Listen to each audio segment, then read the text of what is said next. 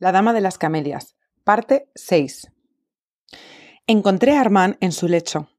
Al verme, me tendió la mano. Ardía. ¿Tiene usted fiebre? Le pregunté. No será nada. La fatiga de un viaje rápido, eso es todo. ¿Viene usted de visitar a la hermana de Marguerite? Sí. ¿Quién se lo ha dicho? Lo sé. ¿Ya ha obtenido lo que quería?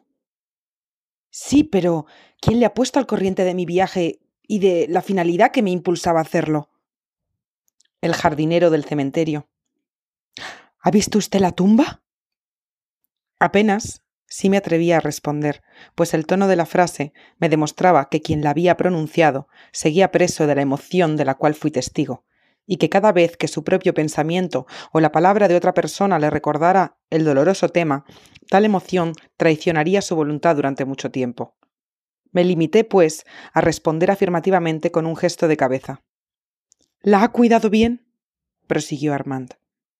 Dos gruesas lágrimas resbalaron por las mejillas del enfermo, que volvió la cabeza para ocultarlas. Simulé no verlas e intenté cambiar de conversación. Hace tres semanas que se marchó usted, dije. Armand se pasó la mano por los ojos y me respondió eh, Tres semanas, tres semanas justas. Su viaje ha sido largo. Oh, eh, eh, no he estado viajando todo el tiempo.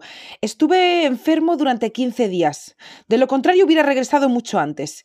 Pero en cuanto llegué a mi destino, la fiebre se apoderó de mí y me vi forzado a guardar cama. ¿Y ha hecho el viaje de regreso sin haber recuperado totalmente la salud? Sí, me hubiera quedado ocho días más en aquel pueblo. Me hubiera muerto. Pero ahora ya está de vuelta. Es preciso que se cuide. Sus amigos vendrán a verle. Yo el primero, si usted me lo permite. Dentro de dos horas me levantaré. ¡Qué imprudencia! Es necesario. ¿Tiene algo urgente que hacer? Tengo que ir a ver al comisario de policía. ¿Por qué no delegan a alguien esta gestión que puede empeorar su enfermedad? Es lo único capaz de curarme. Necesito verla. Desde que me enteré de su muerte y sobre todo desde que vi su tumba, no pude dormir. No logro hacerme a la idea de aquella mujer a quien dejé, tan joven y tan hermosa, esté muerta. Necesito cerciorarme por mí mismo. Necesito ver qué ha hecho Dios con el ser que tanto amé. Y quizá entonces la repugnancia del espectáculo reemplace a la desesperación del recuerdo. Me acompañará, ¿verdad? Si no le molesta demasiado. Eh, ¿Qué le ha dicho la hermana? Nada. Parecía muy sorprendida de que un extraño quisiera comprar un terreno y mandar a hacer una tumba para Marguerite, y enseguida me firmó la autorización que le pedía.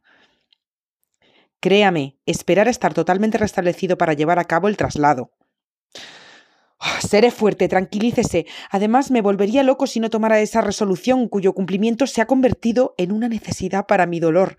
Le juro que no recobraré la calma hasta que haya visto a Marguerite. Quizás sea la sed de la fiebre que me abrasa, un desvarío de mis insomnios, un resultado de mi delirio, pero la veré, aunque después de verla tenga que hacerme trapense como el señor Rancé.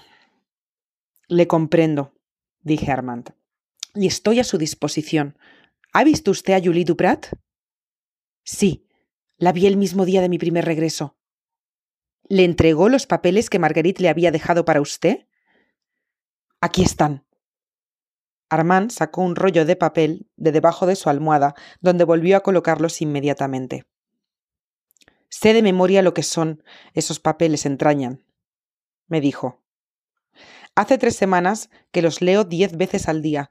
También usted los leerá, pero más tarde, cuando esté más tranquilo y pueda hacerle comprender el corazón y el amor que encierra esta confesión. Y añadió Ahora tengo que pedirle a usted un favor. ¿De qué se trata?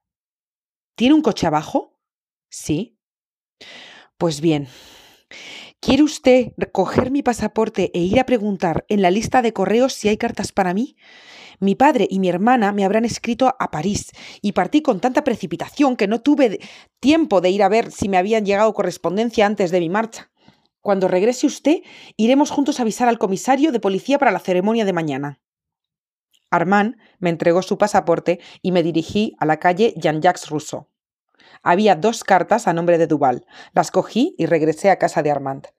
Gracias, me dijo, cogiendo sus cartas. Sí, añadió, tras mirar los remitentes. Son de mi padre y de mi hermana. Mi silencio les habrá resultado incomprensible. Abrió las cartas y más que leer su contenido, lo que hizo fue intuirlo, pues tenía cuatro páginas cada una y al cabo de un instante las había ya doblado. Salgamos, dijo. Mañana contestaré. Fuimos a entrevistarnos con el comisario de policía, a quien Armand entregó el poder de la hermana de Marguerite. El comisario le dio a cambio una carta de aviso para el guarda del cementerio. Se convino que el traslado se efectuaría al día siguiente, a las diez de la mañana. Yo iría a buscarle una hora antes y juntos nos dirigiríamos al cementerio. Tenía curiosidad por asistir a un espectáculo de aquella naturaleza, y confieso que no dormí en toda la noche. A juzgar por los pensamientos que me asaltaron, aquella debió de ser una larga noche para Armand. Cuando al día siguiente, a las nueve de la mañana, entré en su casa, el joven estaba terriblemente pálido, pero parecía tranquilo. Me sonrió y me tendió la mano. Las velas aparecían consumidas hasta el cabo, y antes de salir, Armand cogió una carta muy abultada, dirigida a su padre y confidente, sin duda, de sus impresiones nocturnas. Media hora después llegábamos a Montmartre. El comisario ya nos aguardaba. Nos encaminamos lentamente en dirección a la tumba de Marguerite. El comisario caminaba en primer lugar. Armand y yo le seguíamos a pocos pasos de distancia. De vez en cuando sentía estremecerse convulsivamente el brazo de mi compañero, como si repentinos escalofríos lo recorrieran por entero. Entonces le miré, comprendió mi mirada y me sonrió. Pero desde que habíamos salido de su casa no habíamos cruzado una sola palabra. Poco antes de llegar a la tumba, Armand se detuvo para secarse el rostro anegado por gruesas gotas de sudor. Aproveché el alto para respirar, pues también yo tenía el corazón atenazado. ¿Dónde radica el doloroso placer experimentado en esta clase de espectáculos? Cuando llegamos a la tumba, el jardinero había ya retirado las macetas de flores. La verja de hierro había sido arrancada y dos hombres cavaban la tierra. Armand se apoyó contra un árbol, observando. Toda su vida parecía pasar ante sus ojos. De repente, uno de los picos chirrió contra una piedra. Armand, al oír tal ruido, retrocedió, como bajo el efecto de una conmoción eléctrica, y apretó la mano con tanta fuerza que me hizo daño. Un enterrador cogió una pala grande y poco a poco vació la fosa. Después, cuando quedaron solamente las piedras que cubrían el ataúd, las arrojó fuera una por una. Observaba a Armand, pues temía que de un momento a otro las emociones, visiblemente contenidas por el joven, acabaran por quebrarlo. Pero él seguía mirando, con los ojos fijos y muy abiertos, como los de un loco, y un ligero temblor en las mejillas y en los labios evidenciaba que era víctima de una violenta crisis nerviosa. En cuanto a mí, solo puedo decir que me arrepentía de haber ido. Cuando el ataúd quedó completamente al descubierto, el comisario dijo a los sepulteros Abran. Los hombres obedecieron como si se tratara de lo más natural del mundo. El ataúd era de roble, y se dispusieron a desatornillar la tabla superior, que hacía las veces de tapa. La humedad de la tierra había enmohecido los tornillos y solo a base de grandes esfuerzos se pudo abrir el féretro. Del interior se propagó un olor infecto, a pesar de las plantas aromáticas que lo cubrían. Dios mío. Dios mío. murmuró Armand, y palideció aún más. Incluso los sepulteros se retrocedieron. Un sudario blanco cubría el cadáver y dibujaba algunas de sus sinuosidades. Uno de los extremos de dicho sudario aparecía roído casi por completo y dejaba al descubierto un pie de la muerta. Estuve a punto de encontrarme físicamente mal, y aún ahora, en el momento en que escribo estas líneas, el recuerdo de aquella escena se me aparece todavía con su su imponente realidad. Apresurémonos, dijo el comisario. Entonces uno de los dos hombres extendió la mano, empezó a descoser el sudario y cogiéndolo por un extremo descubrió bruscamente el rostro de Marguerite. Era terrible verlo. Es horrible contarlo.